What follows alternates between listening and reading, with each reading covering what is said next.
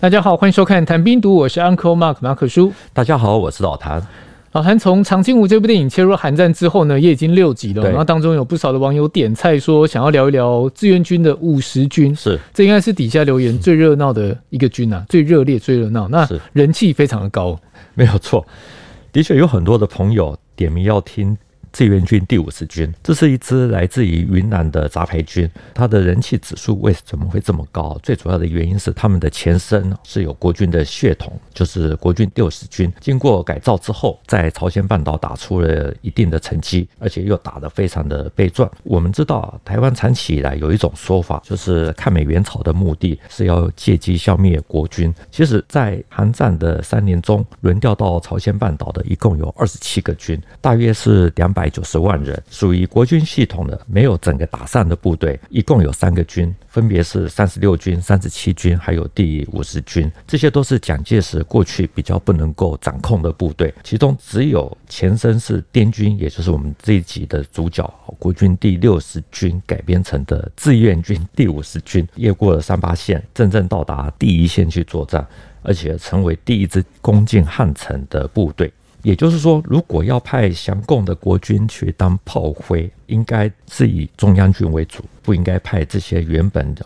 就多少是带有反蒋色彩的部队去。反过来讲，其实也就是因为这些部队本来就不是那么的挺蒋。而且就是杂牌军，经过了改造整编，把内部思想会动摇的一些军官啊或士官兵剔除掉，才能够派到朝鲜半岛去作战。其实经过老谭简单的背景介绍，大家大家可以知道了，志愿军的五十军它有国军六十军的协同，是，然后是由滇军改编而来的嘛。我觉得这支部队，嗯。这个转变，这一集底下留言应该会蛮精彩。不过，我们还是先回到节目上，从头说起，聊一聊六十军好了。第六十军在东北战场，老实讲，并没有什么特别的成绩。他们在第二次四平街战役的时候，国军那个时候一路北追林彪的部队，在气势最好的时候，六十军的一八四师的师长潘硕端，突然之间在辽宁的海城。这个地方降共，成为国共内战的第一个改编阵营的将领。据说那个时候，六十军的军长曾泽生听到这个消息，还痛哭流涕。后来，第六十军奉命与孙立人的新一军分出来的新七军啊，一起去守长春。一九四八年五月，他们就在长春被围困。一九四八年十月十四日，作为东北进出关内大门的锦州陷落，国军失去了从陆路撤出东。北的机会，同一天，郑泽生就派人与解放军接触。十月十七日啊，他下面的第一八二师、战编第二十一师、战编第五十二师啊，全部都放下武器。你要说是投降，或者说是起义，都可以。总之就是不打了。后来呢，军长李鸿的新七军啊，也被迫跟进。到了一九四九一月二日啊，这支部队就被改编为解放军第五十军。曾泽生呢，继续担任军长啊。然后他们的这支部队就被派到湖北西部啊、四川等等啊，去跟国军作战。一九五零年十月二十五日，郑泽生接到命令啊，说要他率领五十军进入朝鲜作战。六十军一八四师的师长潘硕丹临阵倒戈，嗯，然后还让军长曾泽生痛哭流涕。是，不过我觉得从解放军的角度来看，他不会觉得有疑虑吗？甚至后来派他们去抗美援朝。这支部队主要是分两阶段倒戈，其实一开始也不是很稳啊。天底下本来就没有什么无缝接轨的事。在一九四六年五月啊，六十军的一八四师师长潘硕端在辽宁海城倒戈，他的部队被改编之后呢，还是发生了十人车战兵变事件。第一八四师五百五十团的团长杨超伦还拉走了一部分的部队哦。重回国军的体系。至于像守备长春的六十军，在一九四八年十月倒戈，可是里面呢，它有一支部队叫做战编五十二师，也并不是那么的热络。大家会很好奇说，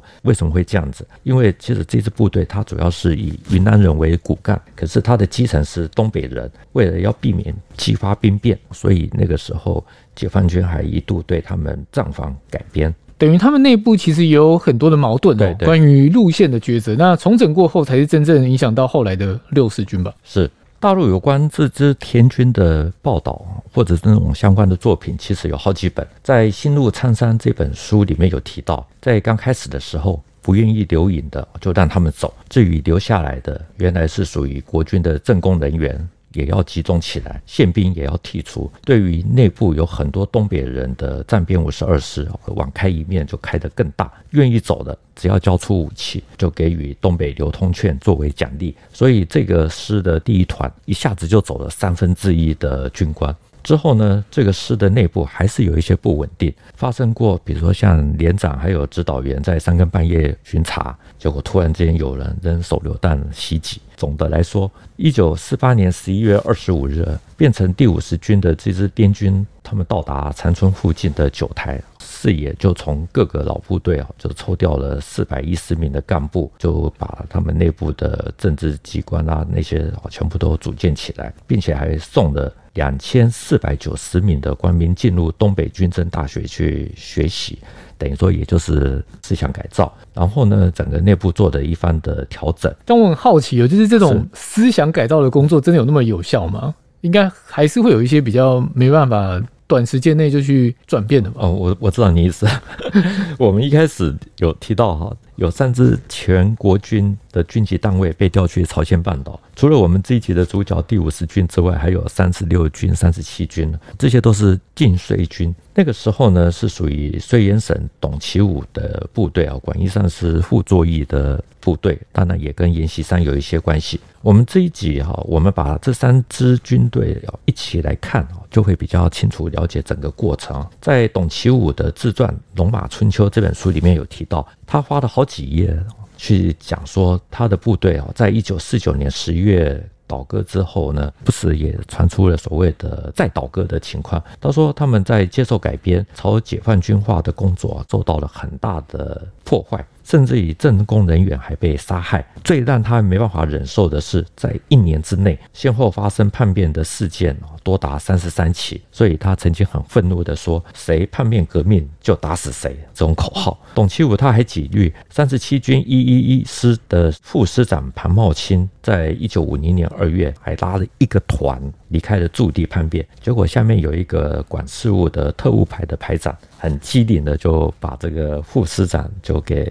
毙了，所以很快的就把这个事情给平息。另外，像第三十六军战编骑兵旅的有一名副连长，他也拉了两个排叛变，结果被底下的士兵给捆了回来。等于那段期间之内，就是一个倒戈再倒戈，倒戈再倒戈，这样无限的轮回了。没错，所以董其武说，他们作为抗美援朝的二线兵团，又调到了河北衡水的龙华镇，在那个地方整训了快两个月。结果呢，刚到的时候又有两个排跑了，让他感觉到说，这个问题如果不解决，任务就很难去执行或达成。后来在兵团召开了一个叫做反对军阀主义的大会，就彻底做了检讨。部队内也找出了五百一十二名的反革命分子，其他如果有一些人也被认为有问题的，也就全部都要调离学习，继续的考察。所以，我可以理解成说，当时他的部队里面，如果有一些思想或者立场比较偏国民党的，对，比较偏蒋介石的，反而没有机会去打抗美援朝，因为他把他调走。是。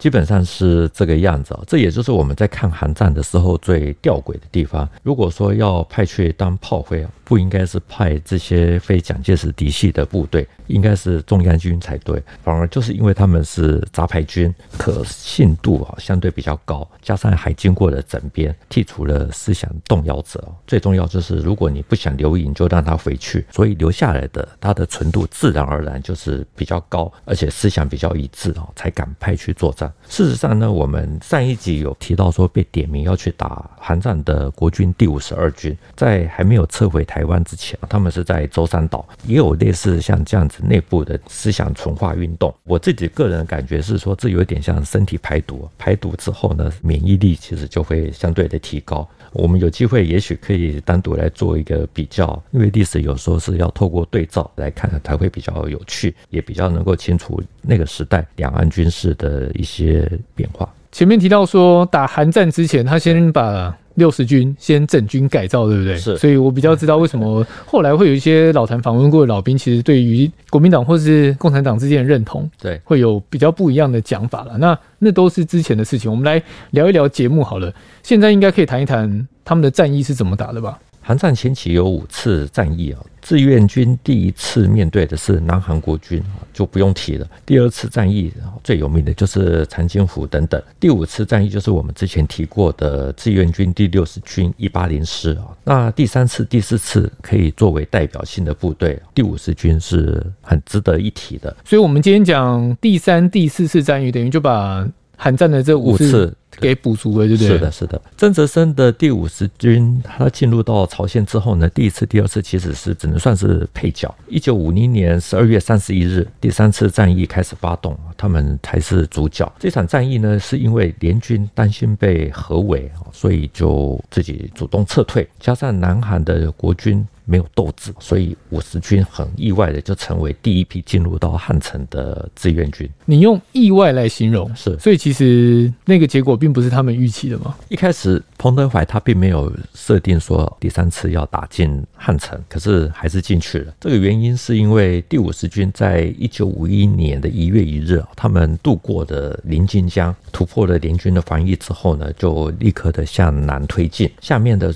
第一四九师呢，很快的就占领了京畿道，有一个叫做高阳郡的这个地方，这个是联军他们要南撤的必经之路。三日的下午一点哦，向南撤退的联军主力呢，抵达了志愿军的阵地前沿，立刻就遭到了封锁。就通过很困难。那特别是作为掩护部队的英国第二十九旅五十七团第一营，还有他们所配属的坦克车队，面临到最大的危机。不久呢，志愿军一四九师呢的主力赶到，立刻就在道路的两旁开始做更多的配置。到了晚间八点。他们就开始在一个叫佛弥地村的这个地方跟印军展开的激战。志愿军一四九师呢，他们那个时候并没有配备反坦克的武器，就只能靠着急速手榴弹、炸药包、爆破筒等等啊，就开始跟英军的坦克对干。他们的打法其实也很简单，就是利用黑夜作为掩护，然后摸黑靠近，先把最前面的两辆坦克给炸毁，剩下的就一一的去切割。所以统计的结果是一共炸毁还有缴获。的坦克多达三十一辆，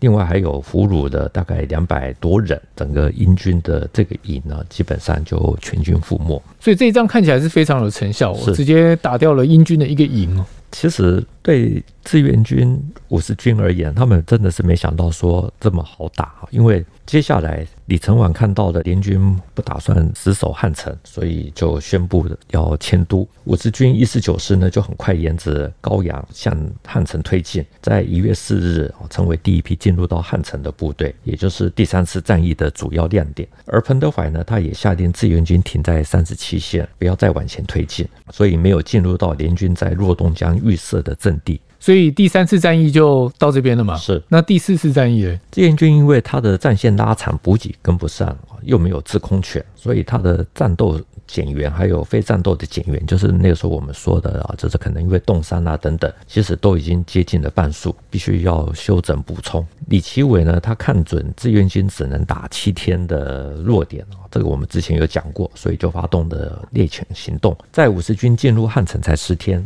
一九五一年一月十五日，美军就以少量的坦克还有汽车组成的这种连排级的侦察分队向北推进，进行围威力缩。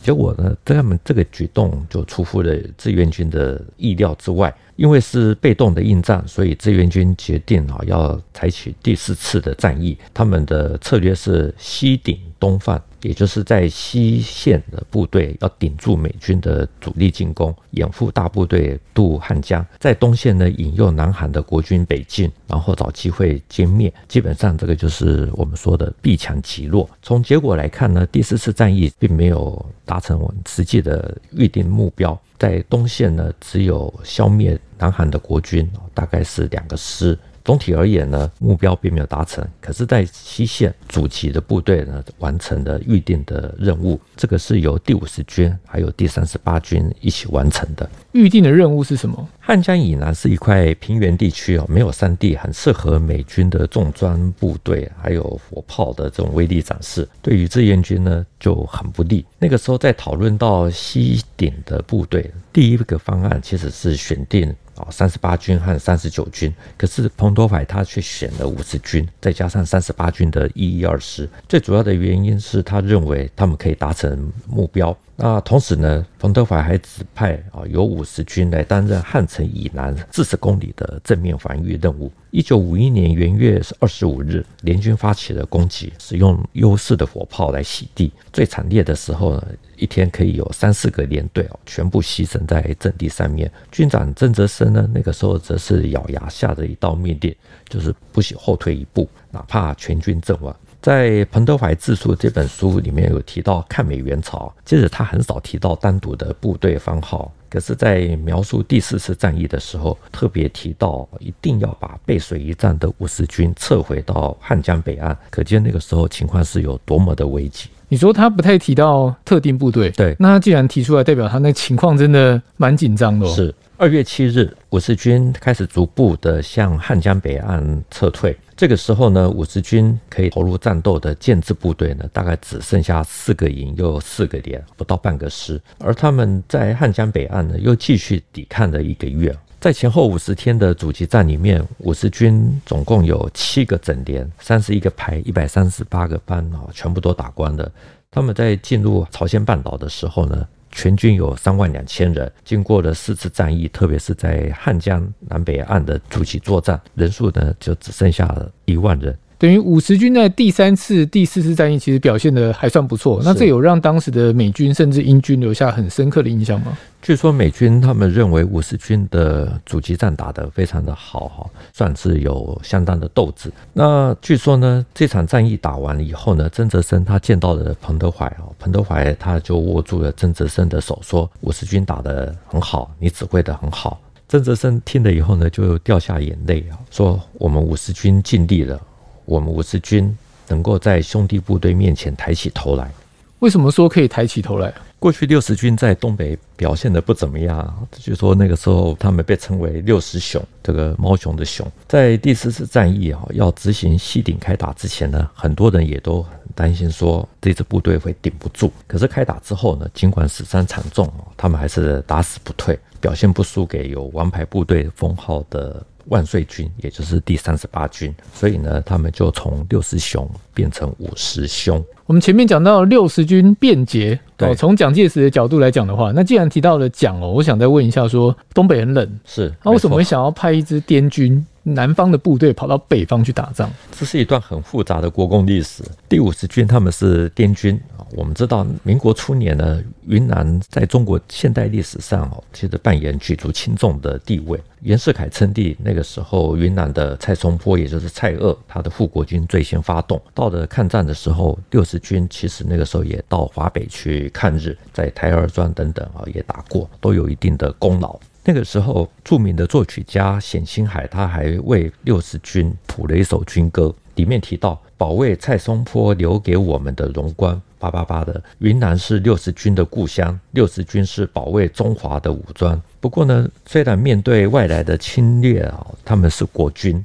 可是呢，实际上他们又摆脱不了地方军队或者是军阀部队的影子。而云南省主席啊，也就是龙云，那个时候呢，也因为有了这些军队，所以有本钱可以去对抗蒋介石。所以像汪精卫，他从重庆跑到河内啊，再到南京去组织南京国民政府。他出逃的中继点，那个时候就是透过龙云的安排，从昆明他们就搭飞机啊，先飞到河内。因为蒋介石一直都没有办法有效的控制云南，抗战胜利之后呢，他就以要去越南受降为理由，把第六十军调离云南，然后命令第五集团军总司令兼昆明防守司令杜聿明。调派第五军的优势兵力，然后包围了五华山的云南省政府，逼迫龙云交出政权。问题是龙云吞得下这口气吗？他当然吞不下，可是时势比人强，所以他还是乖乖的交出了省主席这个位置啊，搭了飞机到成都啊，去出任军事参议院的虚职。不管怎么说，他这次被政变以后呢，其实影响是很大。为了安抚蒋介石，后来就发布了命令，由杜聿明出任东北保安司令长官。之后呢，在一九四六年的四月，还把第六十军从越南海运到东北去作战。哦，这就是我们前面节目一开始提到的嘛。对对。那打的结果其实就不怎么样。一九四六年五月十八日啊，国共第二次四平街战役的时候，就是我们前面有提到的，就是林彪下令东北民主联军退出四平街。向北满撤军的时候，那个时候国军乘胜在追击啊，进入到长春，很多网友都会讲说，哎，那个时候为什么不继续的追击，要跨过松花江？事实上呢，林彪在情况最差的时候，也是国军在东北情势最好的时候。六十军的潘硕端带着一八四师，就是那个时候一部分的滇军，在辽宁海城这个地方倒戈。那这件事呢，其实发生在一九四九年，可能就不会太让人意外啊。可是那个时候，在一九九四六年哦，就很不寻常。那最主要的原因是因为潘硕端带的是云南部队，本来就多少对蒋介石有一些不满。那特别是蒋介石又利用滇军不在的机会啊，把云南省主席龙云给拔掉。那现在呢，他们又被调到了天寒地冻的东北去驻守辽宁的鞍山啊、海城，结果遭到了攻击呢，又没有援军，所以这些因素凑合起来。就让潘硕端觉得很不爽，认为蒋介石故意要让他们来东北当炮灰。这一段其实我们过去的节目有讲过了，有兴趣的网友可以再去看一下，你就可以把整个事件的轴线给拉起来。因为潘硕端他的一八四师投共，杜聿明就只好改变作战方针啊，变成是先南后北，集中主力先扫平南满，然后呢再。想办法去越过松花江，那这个策略呢，就引发了他跟孙立人的更大的不和。到了一九四八年辽西会战，也就是辽沈战役的后期啊，在长春被围一百五十多天啊，那个时候呢，锦州就陷落。先前投共的一八四师师长潘硕端，他在最后的关头又对六十军的军长曾泽生啊做了一些工作。曾泽生呢，就带着整个六十军在长春起义或投降。由大家各自来解读，整个防线就全部的瓦解啊！就连带死的新一军分出来的新七军呢，也跟着放下武器。虽然这一集是有点倒着讲了，不过我们在倒吃甘蔗回去的话，其实你可以理解到说，国共在东北的是从滇军的第六十军一八四师倒戈开始。是，那其实收尾在长春也是第六十军。是对的，因为这支滇军的转变，它真的贯穿民国以来，然后那种。中央跟地方军队的恩恩怨怨，都在这支军队的身上可以看到了。没有错，如果我们知道部队的历史啊，大概就会比较好理解为什么蒋介石从一开始要致力于部队的中央化，并没有成功啊，这些来龙去脉。那。可以更容易的了解到，说为什么他们那个时候不想当蒋介石的炮灰，却又能够在抗美援朝的时候呢，打的那样子的顽强，成为台湾所说的炮灰。但我必须说，你这个炮灰跟网友讲的炮灰好像又不太一样。对，都有引号。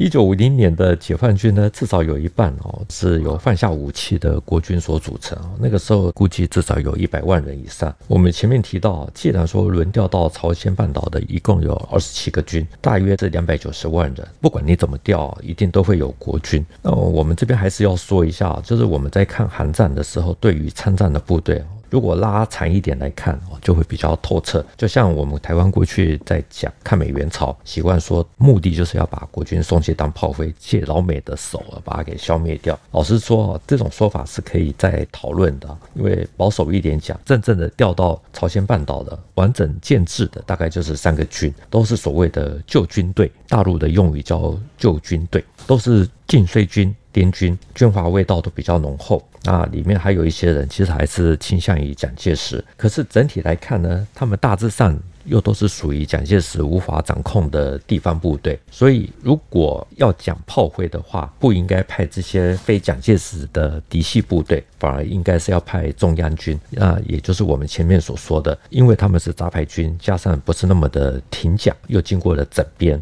所以。纯度提高了之后呢，才能够派到朝鲜半岛去作战。我觉得很有意思的一点哦，过去讲韩战都好像不太关台湾的事，然后接收到的讯息就是蒋介石想要派兵增援，然后被挡，但没想到这样几集下来，这样这一集第七集了，跟韩战有关。大家会发现，就是国共的纠葛其实真的一直延续到韩战，是，而且说真的，从早期的双边对抗，增加了更多国际上的角力，对，也真的蛮有意思的。还有包括到中央与地方的这些恩恩怨怨。都在寒战里面全部展现。是。这一集的节目就到这一边，谈兵读武新闻与历史的汇流处，军事是故事的主战场，只取一瓢饮。